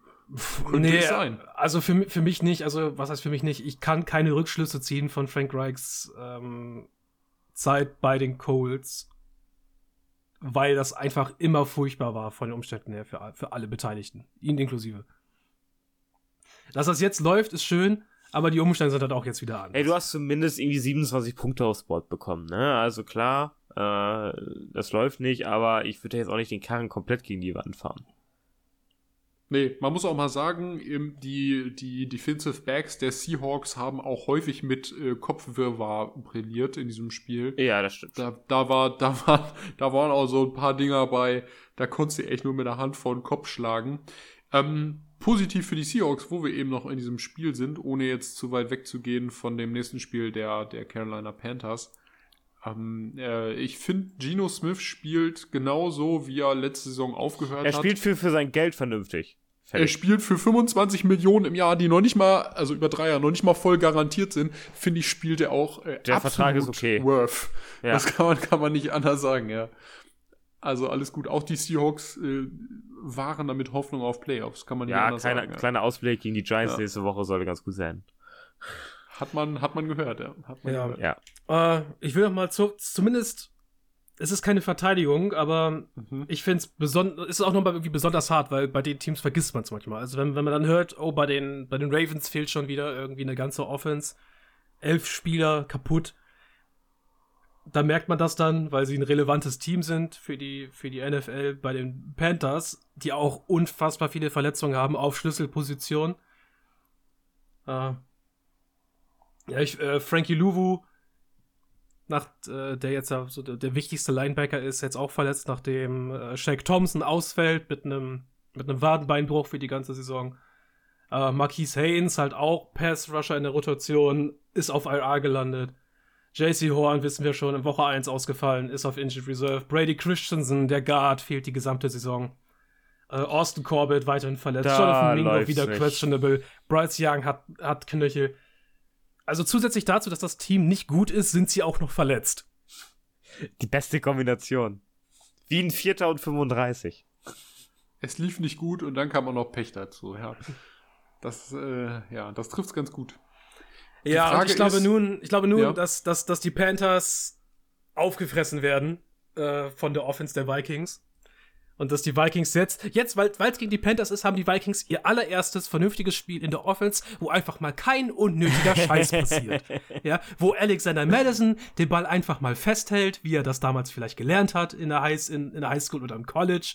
Dass keiner den Ball irgendwo komisch rausfummelt, dass er die Dinge auch einfach mal festhält, wenn er versucht, die zu fangen und nicht in die, in die Arme des Gegenspielers pitcht, sondern dass die Vikings Offense ein sehr vernünftiges Spiel macht. Und ganz ehrlich, wenn die Vikings Offense vernünftiges Spiel macht, machen die 48 Punkte. Denn eigentlich ist die, ist diese Offense ist Feuer, wenn sie nicht gerade dumm Scheiß macht. Ja, weil äh, Kirk Cousins ist auch nicht das Problem. Ich verstehe es ja, ja, ja, dauerhaft liest man auf den sozialen Medien jetzt immer hier Kirk Cousins, Kirk Cousins. Die Kirk Cousins macht einfach einen vernünftigen Job. Der macht genau das, was er die letzten Jahre auch gemacht hat.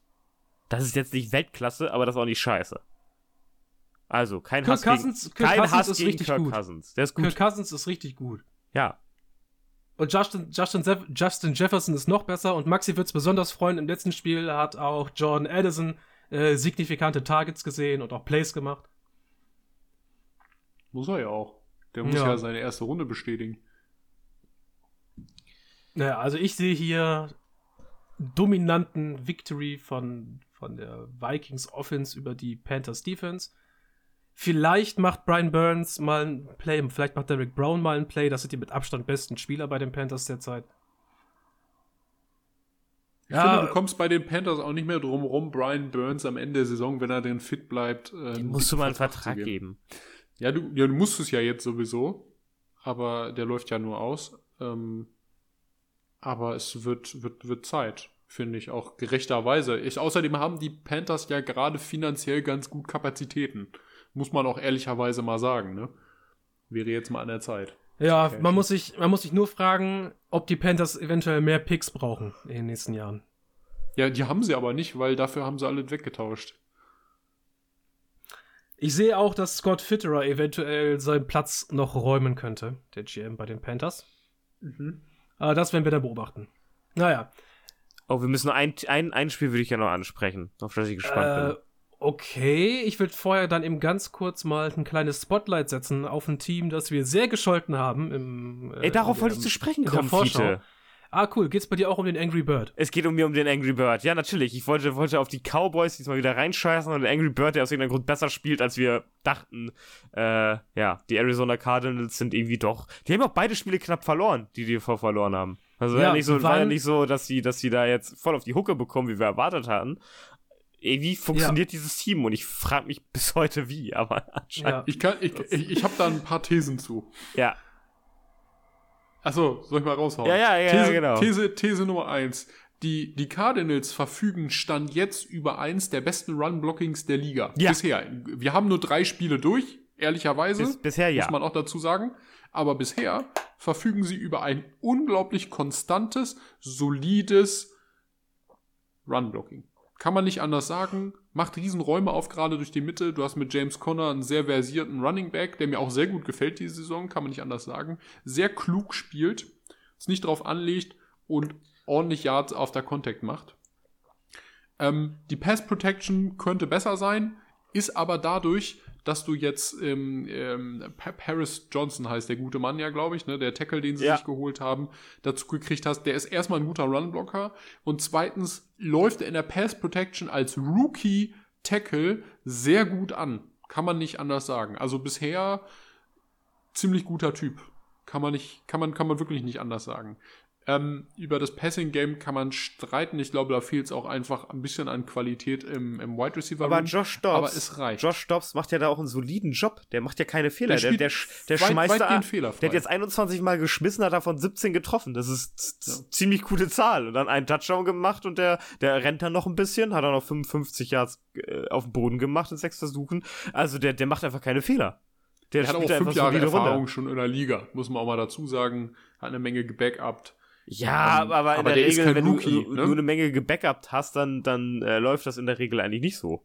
Dem widerspricht Gino Smith, möchte ich mal an der Stelle sagen. Ja, das stimmt. Aber, aber ich glaube, es ist besser, als mit einem Rookie zu starten, sagen wir es mal so. Ähm, was ich, finde ich, entscheidend finde für die Dallas Cowboys, um einmal das Ruder rüberzureichen, ich möchte jetzt nicht den Angry Bird, da können wir gleich gerne noch weiter äh, drüber reden, aber These Nummer zwei, Dallas Cowboys. Wir haben bisher nur gesehen, dass diese Defense brutal die ersten zwei Wochen dominiert hat. Ja. Mhm. Alle haben gesagt, Defense, Dallas Cowboys, beste Defense der ganzen Liga, brauchen wir nicht drüber reden. Äh, nur am Dominieren gewesen, nur eklig gewesen, einfach nur bestialisch gegenüber den anderen Offenses gewesen. Du hattest gar keine Chance. Und die Dallas Cowboys Offense musste gar nicht zeigen bisher, was sie kann. Das war immer so, okay, wir haben ja ein Spiel gesehen. Ich kann mich noch an, an unsere Review dazu ähm, erinnern, als Fiete gesagt hat, ja, wieso Passing Game? Dak Prescott, äh, Dak Prescott muss doch gar nicht schmeißen, wenn das Rushing Game so überzeugend äh, läuft. Das war, das war aber auch bezogen auf das Spiel. Ja, ja, ja. das, das, also kein, das bezweifelt. Fiete, Fiete ja, keine Angst. Ich will, okay. das jetzt, ich will das jetzt nicht verallgemeinern. Das ist auch richtig so. Aber wir haben bisher von der Offense, auch von Dak Prescott, von der Passverteidigung vor allen Dingen auch, nicht sehen müssen, was sie leisten musste in den ersten zwei Wochen. Und was sie auch bereit ist zu leisten und was sie kann. Und ich glaube, wir haben hier ganz klar gesehen, wenn du gegen eine wirklich gut gecoachte Defense der Arizona Cardinals spielst, mit einer guten Pass-Defense, muss man auch ehrlicherweise mal sagen. Mhm. Top gecoacht, mhm. top gespielt, dann siehst du einfach, dass die Dallas Cowboys Offense absolut nicht Top 3 ist, aktuell. Dann siehst du, dass die Defense zwar brutal ist, aber auch die ihre Lücken irgendwo findet oder Schwächen hat. Aber du siehst vor allen Dingen, dass die, die Limitation der Dallas Cowboys irgendwo gegeben ist, auch wenn sie vielleicht überdurchschnittlich gut sein können, trotzdem nicht die, die Top-Offense der Liga sind, ganz klar. Und ich finde, das hat dieses Spiel sehr gut gezeigt. Ja, die Cardinals können sich freuen, dass ähm, Jonathan Gannon es geschafft hat, offensiv mit dem Running Game einen Floor aufzubauen für sein Team, dass mhm. er es schafft, seine Spieler entsprechend äh, ihrer Stärken auch mal einzusetzen, weil wir hatten, finde ich, halt auch jetzt ein, äh, ein wunderbares Spiel von Rondell Moore mal, dass du halt schaust, was kann ich mit dem machen. Und so kannst du dann halt auch als schwächeres Team einem NFL-Team mal auf die Füße treten, wenn die schwächeln. Also so ein Floor zu installieren für das eigene Team ist schon unfassbar viel wert. Das wird nicht gegen jedes Team reichen. Ähm, die spielen jetzt halt gegen die Niners, da wird man es dann sehen. Aber dann, wie du es auch sagst, Maxi, diese Defense, die ist zumindest bissig. Ja. Die ist nasty. Die ist, die ist, die ist, die wirkt sehr motiviert, gut gecoacht und bissig. Nichts zu verlieren. Äh, Ähm, übrigens, dass du, an- dass, ja. dass die, die, die Cardinals sind halt keine Laufkundschaft. Hm. Also die, Übrigens- diese beiden, ja. diese beiden, diese beiden Teams aus der NFC West, die als wirklich Nummer 1 Overall Pick Contender ins, äh, ins, äh, in die Saison gestartet sind, in den Rams und den Cardinals, die zeigen beide, wie das Coaching das Team davon abhält, im völligen Abgrund zu versinken. Du siehst das finde ich wirklich schön. Umstellung zu letztem Jahr. Wir erinnern uns letztes Jahr, du hattest immer über die letzten zwei Jahre diese doofe Kombination aus Isaiah Williams, äh, äh, Isaiah, doch wie hieß er? Isaiah Williams? Simmons. Nee, Isaiah Simmons, Simmons. Entschuldigung. Simmons. Isaiah Simmons und Zavin Collins als hybrides Linebacker-Duo auf dem Platz, was überhaupt keinen Sinn gemacht hat, weil beide viel bessere Safeties wären als eigentlich Linebacker, wenn wir mal ehrlich sind. Und du hast gesagt, okay, es hat nicht geklappt, das neue Coaching ist da, Cliff Kingsbury ist raus, wir schmeißen als erstes Isaiah Simmons raus und traden den zu den Giants und als nächstes hauen wir Zavin Collins einfach mal auf die Safety-Position und siehe da, auf einmal läuft der junge Mann auch an in den ersten drei Spielen und funktioniert und schlägt ein und ist die vielleicht irgendwann auch mal die erste Runde wert, für die er gekommen ist. Es hat in der, in der Defense viel Umstellung stattgefunden, die aber bis jetzt auch gefunzt hat. Ich muss auch mal, muss auch an der Stelle mal sagen, ich glaube, dass du, und ich möchte Cliff Kingsbury nicht zu nahe treten, aber ich glaube, dass du mit dessen gesamten Trainerstab und dem, was, was vielleicht jetzt auch schon an Änderungen eingetreten ist, dass du, dass du dir Kyler Murray und seinem, seinem günstigen Vertrag, den Playoff-Ambitionen der Cardinals in den letzten Jahren einen Riesenabbruch getan hast, dadurch, dass du nicht bereit warst, etwas zu ändern an deinem System, weil du, wie wir auch an solchen Positionsbesetzungen sehen, sehr lange immer an dem festgehalten hast, was du vorher gespielt hast. Du hast nichts geändert. Du warst nicht flexibel genug im Kopf, um dich an das anzupassen, ähm, was vielleicht mehr Erfolg versprochen hätte. Und ich finde, das sehen wir jetzt eben sehr gut. Also gebe ich, ist jetzt also meine These einfach zu dem, zu dem Thema Cardinals vielleicht ähm, ein bisschen abgegradet. Ja. Aber viele, du hast die nächste Woche schon angeteasert.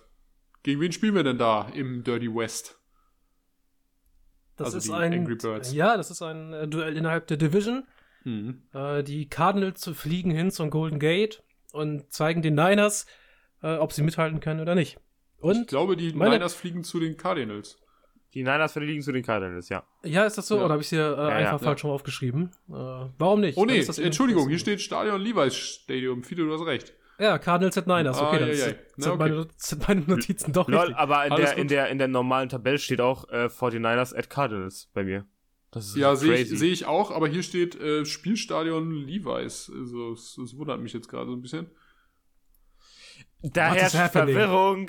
Äh, Okay, wir wissen nicht, wo sie spielen. Hauptsache im Dirty West. Ich guck mir das jetzt mal an. Auf Tim- der offiziellen mal weiter raus. NFL.com Seite, ey. Jetzt geht's los. Führt aus. Ähm, Wir haben. diese Niners. nee, diese wir haben Cardinals Niners, at 49ers haben wir. Cardinals at Ja. 49ers, ja. Halleluja. äh, diese 49er Offense ist. Also ich bin. Brock Purdy, mein, das ist, hat, mich, hat mich schon fast ein bisschen geärgert. Also wir kommen, wir kommen in die Woche, in, dem, in der wir sagen, ähm, äh, Brocky P ist der bessere Jimmy P. Äh, Jim, oh Gott, nee, Jimmy G. Äh, äh, gut, Jimmy Garoppolo ist zurzeit. äh, Jimmy Garoppolo macht Jimmy Garoppolo Sachen bei den, bei den, bei den Raiders. Ja, da müssen Ja. wir nicht drüber reden, da haben wir letzte Woche schon drüber geredet. Aber, aber auch, aber auch Brock Purdy. An einigen Stellen denke ich mir so, oh, oh, dass du da nicht bestraft wirst, das hat eigentlich mehr mit Glück zu tun. Ja, aber, Also, aber er muss, er Glück muss gehört auch schon mal, er muss, ich, na, Glück wird, also die Sache ist, Ja, du Glück kannst, wird du irgendwann kannst, bestraft. wenn du, wenn du 75 Mal ein Turnover-Worthy Play läufst, äh, das, das wird halt statistisch irgendwann bestraft. Also du kannst nicht immer Glück haben und bei 70 Turnover-Worthy Plays 70 Mal kein Turnover haben. Da, da kommen welche bei rum. Äh, also, das hat, hat, manchmal macht mir das schon ein bisschen Sorgen, dass Jimmy, äh, Bro- Brocky P. Hast du, hast ein bisschen Angst, Tite? Hast du ein bisschen Angst? äh, ja, dass er das auch, da kannst du auch einfach mal gut verkacken, da bin ich mir mittlerweile ziemlich sicher. Würde ich, würde ich so unterschreiben. Du hattest gerade im, im ersten Quarter jetzt des, des letzten Spiels, ähm, hattest du, also ich habe ich hab gezählt, jetzt vom, nur im ersten Quarter zwei Dinger, die eigentlich hätten eine Interception sein sollen. um es mal vorsichtig zu sagen, ähm, die Purdy nicht schlecht platziert hatte, die aber absolut in eine, in eine Coverage geworfen waren. Also die waren einfach, das war einfach ein falscher Read. So. Und ja, das ist, glaube ich, nur der mangelhaften Defense der Giants eigentlich geschuldet, dass das auch nicht gefunzt hat. Also es lag weniger an, an dem Misslingen von, von Purdy als der, der Umsetzung der Giants. Das ist einfach, dass die es einfach verkackt haben, das Ding zu fangen. Aber ähm, nichtsdestotrotz, ja, man sieht auch bei Brock Purdy, aber ich finde, es ist keine Limitation aufgrund seines, seines Quarterback-Spielstils, sondern es sind, glaube ich, eher Konzentrationsprobleme. Denn du hast gesehen, wie der im zweiten und vor allem dann drittes, viertes Quarter wie ausgewechselt war. Der hat keinen einzigen Fehler mehr gemacht. Also ich glaube, das war eher eine Unaufmerksamkeit, die hätte durchaus bestraft werden können. Da stimme ich zu, ja. Ja, da muss man, muss man vorsichtig sein. Hm. Aber ansonsten habe ich in die Richtung nichts mehr.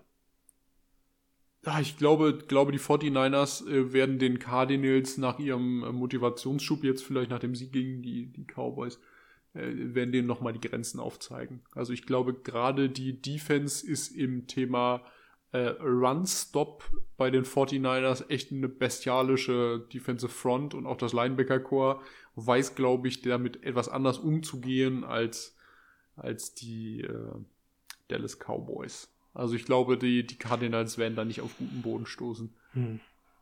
Ich sehe das schon, dass die Cardinals dieses Spiel gewinnen und ich für nächste Runde auf, äh, für nächste Woche aufschreibe als äh, Thema. Wer ist jetzt eigentlich das beste Team der NFC? Seid ihr euch noch irgendwie sicher? Sind, sind wir uns sicher, dass es die Cowboys sind, die Eagles oder die 49ers? Wer von denen trägt das Zepter? Und wir alle so denken, ja, vielleicht haben auch alle einen kleinen Rückschritt gemacht und wir müssen äh, niederknien vor der ähm, ungebrochenen Vorherrschaft der AFC. Mal schauen. Ich kann mir sehr gut vorstellen, dass das, dass das Thema wird, weil auch ähm, ja, Dolph äh, Dolphins, äh, Cowboys hatten wir schon, die haben geschwächelt. Ich sehe eindeutig mehr Probleme für die Eagles in diesem Jahr, als sie es letztes Jahr noch hatten in gewissen Situationen im Spiel. Die haben für mich einen, einen, einen kleinen Rückschritt gemacht, zumindest von der Offense her. Aber ich glaube, es ist echt ein. Also ich, ich verspreche das so. Wenn die Niners das Spiel verlieren, nehme ich das nächste Woche als Thema mit auf und wir sprechen einfach mal über die Eagles nochmal, über die Cowboys nochmal und über die 49ers und wägen mal ab, wer eigentlich die Krone trägt in der NFC nach vier Wochen. Mhm. Und dann loben wir die 49ers auch mal, wenn sie gewonnen haben, oder? Damit ja, ach, ich glaube, ich glaube, ich glaube, wenn, ich glaub, wenn, wenn, wenn, sie, wenn, sie, wenn sie gewinnen, fliegen die alle raus aus dem, äh, aus dem Ablaufplan. okay. Ah ja, Maxi, ich wollte noch mal, damit wir, damit wir unser Sprechen noch einhalten, du hattest am Anfang gesagt, du hast noch Hot Takes, die du unbedingt mit uns diskutieren willst. Wurden die jetzt abgefrühstückt, einfach in unserem normalen Programm, oder hast du noch welche nee, Ich habe gesagt, ich hatte, hatte ein paar, paar Thesen dabei, die ich einschmeißen wollte. Hot Takes gar nicht unbedingt. Hast du so Thesen? Okay, ja, ähm, ja. Die, die habe ich mit eingestreut. Ähm, wir haben jetzt nicht über alle Teams gesprochen, logischerweise, das schaffen wir auch immer gar nicht so in unserer Stunde 20, die wir eigentlich hier einhalten wollen. Ähm, aber ich finde, es sind noch so ein paar eklatante Sachen gewesen, die ich sonst hätte ansprechen äh, möchten. Und zwar einerseits ist das ähm, das unglaubliche Formtief, hätte man fast sagen können, der Atlanta Falcons und die ganz klare Abgrenzung äh, vom, vom, vom Begriff gut.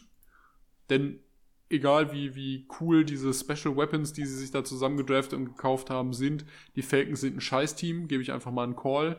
Ich hatte sie ein bisschen als Dark Horse nominiert, ähm, möchte ich zurücknehmen an der Stelle schon nach drei Wochen. Ich möchte trotz dieser 2-1, die die Falcons da stehen, einfach mal an der Stelle sagen, ich glaube, das wird nix. Ich finde, im Spiel gegen die Lions haben wir noch ganz, ganz klar gesehen, wo die, wo der, äh, wo der Horizont ist und ähm, die Falcons, äh, auch wenn es vielleicht auf dem Papier dann ganz nett aussieht, wenn sie da am Ende acht Siege in der Saison haben, die, die Falcons sind ein Grützteam. Äh, die entscheidendste Position ist nicht besetzt äh, an, an Quarterback und es ist, es ist grausig mit anzusehen. Äh, dann wollte ich noch einstreuen, ich zweifle an meinem guten Freund Derek Carr. Ich bin ja mein großer Derek Carr-Freund gewesen, wie ihr wisst. Äh, ich habe ihn immer für einen sehr unterschätzten Quarterback gehalten ähm, mittlerweile muss ich ehrlicherweise sagen, ich glaube von Derek Carr, ich hatte immer gesagt, Mensch, Derek Carr ist mindestens oberes Mittelfeld. Eigentlich ist er einer der Top 10 Thrower in der NFL. Ähm, das will ich ihm grundsätzlich nicht absprechen, aber ich glaube, Derek Carr ist nicht die Antwort für ein Team, das einen Super Bowl gewinnen möchte. Obwohl er vielleicht mehr Talent hat als in Jimmy G beispielsweise. Aber ich glaube, Derek Carr soll einfach nicht in den Super Bowl kommen. Das ist, ähm, das weiß ich, fällt mir immer mehr auf und ich äh, möchte, möchte an der Stelle vielleicht einfach sagen, ja, vielleicht ist das auch besser so. Äh, dann noch eine kurze Frage. Titans. Die Titans. Leute, da können wir nur kurz machen, da können wir vielleicht nächste Woche Die mal drüber reden, wenn das so weitergeht. Äh, ja, was- das Team geht da richtig den Bach runter gerade. Was, was, genau, was schlimm. ist eigentlich mit den Titans los? Ja, also da läuft ja gar nichts. Also Ryan Tannehill sieht so schlecht aus wie noch nie. Und das Laufspiel ist äh, gar nicht mehr wiederzuerkennen. Dieses Ja, Spiel gegen da- die Browns, das ist. Boah, das war richtig grausam. ey, Da, da fehlen, da kannst du findest eigentlich keine Worte für Nee. den Offensiv-Output der Tennessee Titans bei den Browns. Ich, ich möchte wiederholen, De Derrick Henry hat bei 11 Carries 20 Yards geschafft. Ich glaube, die große Zeit des Derrick Henry ist auch einfach vorbei. Das liegt aber auch daran, Ja. dass er in denkbar ungünstigen Umständen hinter einer echt nicht mehr guten O-Line steht. Und die Receiver halt, die Andrew Hopkins ist jetzt sein Number One Receiver, kommt auch nicht an die Leistung ran, die er, die er mal gebracht hat.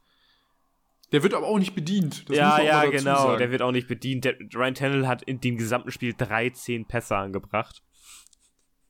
Ja, der Andrew Hopkins hat sich auch keinen Gefallen getan, dadurch, dass er zu den Titans gegangen der hätte mal ist. zu den Also, Patriots kommen sollen. hätte er wahrscheinlich mehr von gehabt, muss man ehrlicherweise sagen. Ja. Oder zu den Browns. Ja. Wäre auch eine bessere Sache gewesen. Ja, okay. Äh, ich glaube, wir, wir gehen dem Ende entgegen. Ähm, auf alle Fälle Woche 3, ähm, paar Inter äh, Woche 4, paar interessante Duelle. Ich bin gespannt, ob die Jaguars wiederkommen. Die haben so einen kleinen Downer gegen die Texans. All- die, die Jaguars, die an einigen Stellen müssen die mal ein bisschen ihren Shit zusammenkriegen. Vor allem müssen die Receiver mal anfangen, äh, das, das, das, wenn, sie, wenn der Ball zu dir kommt, musst du ihn auch fangen, Diggerle. äh, Alle. Das, das fällt mir gerade zu den, zu den, zu den Jaguars ah, ja, ein. aber wir fangen jetzt an, über jedes Team zu reden. Wir haben genug gequatscht. Ich glaube, äh, viele, wir können das Richtung ähm, Sonnenuntergang reiten. Jo, jo, ich leite die Abmoderation ein. Ich frage mich halt nur gerade, äh, wir werden gleich wieder unsere ähm, klassische äh, Titeldiskussion führen. Und vielleicht äh, so als, als kleines Easter Egg für alle. Als Easter Egg, als Stand-Up-Blick hinter die Kamera. Müssen wir uns gleich wieder kollektiv Gedanken machen über eine, über eine Need for Speed-Referenz? Oder Fast and Furious? Ich weiß auch nicht.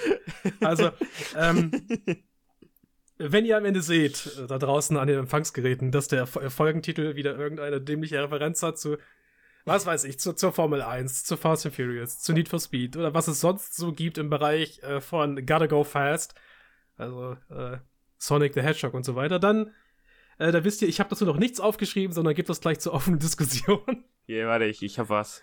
Und da freue ich mich jetzt schon drauf. Nee, äh, drop, droppen können wir Ich- den Folgentitel jetzt hier doch nicht. Ich drop, drop das nicht. Ich schreib das, ich schreib das nur schon mal rein. Nee, ich schreibe uns das gleich. Den finde ich jetzt schon nicht gut, Ja. also der wird wahrscheinlich nicht. Hohoho. Ernüchterung. Ey. Also Tims, Tims Vorschlag wird es schon mal nicht Ja, an der Stelle. Auf jeden Fall, da freue ich mich schon drauf. Äh, hinter den Szenen geht es gleich noch weiter für uns und an alle euch da draußen an den Empfangsgeräten, ja? Wir wünschen euch noch einen wunderschönen Tag oder eine schöne Nacht, je nachdem, was ihr gerade macht. Also, macht's gut und bye bye. Tschüss.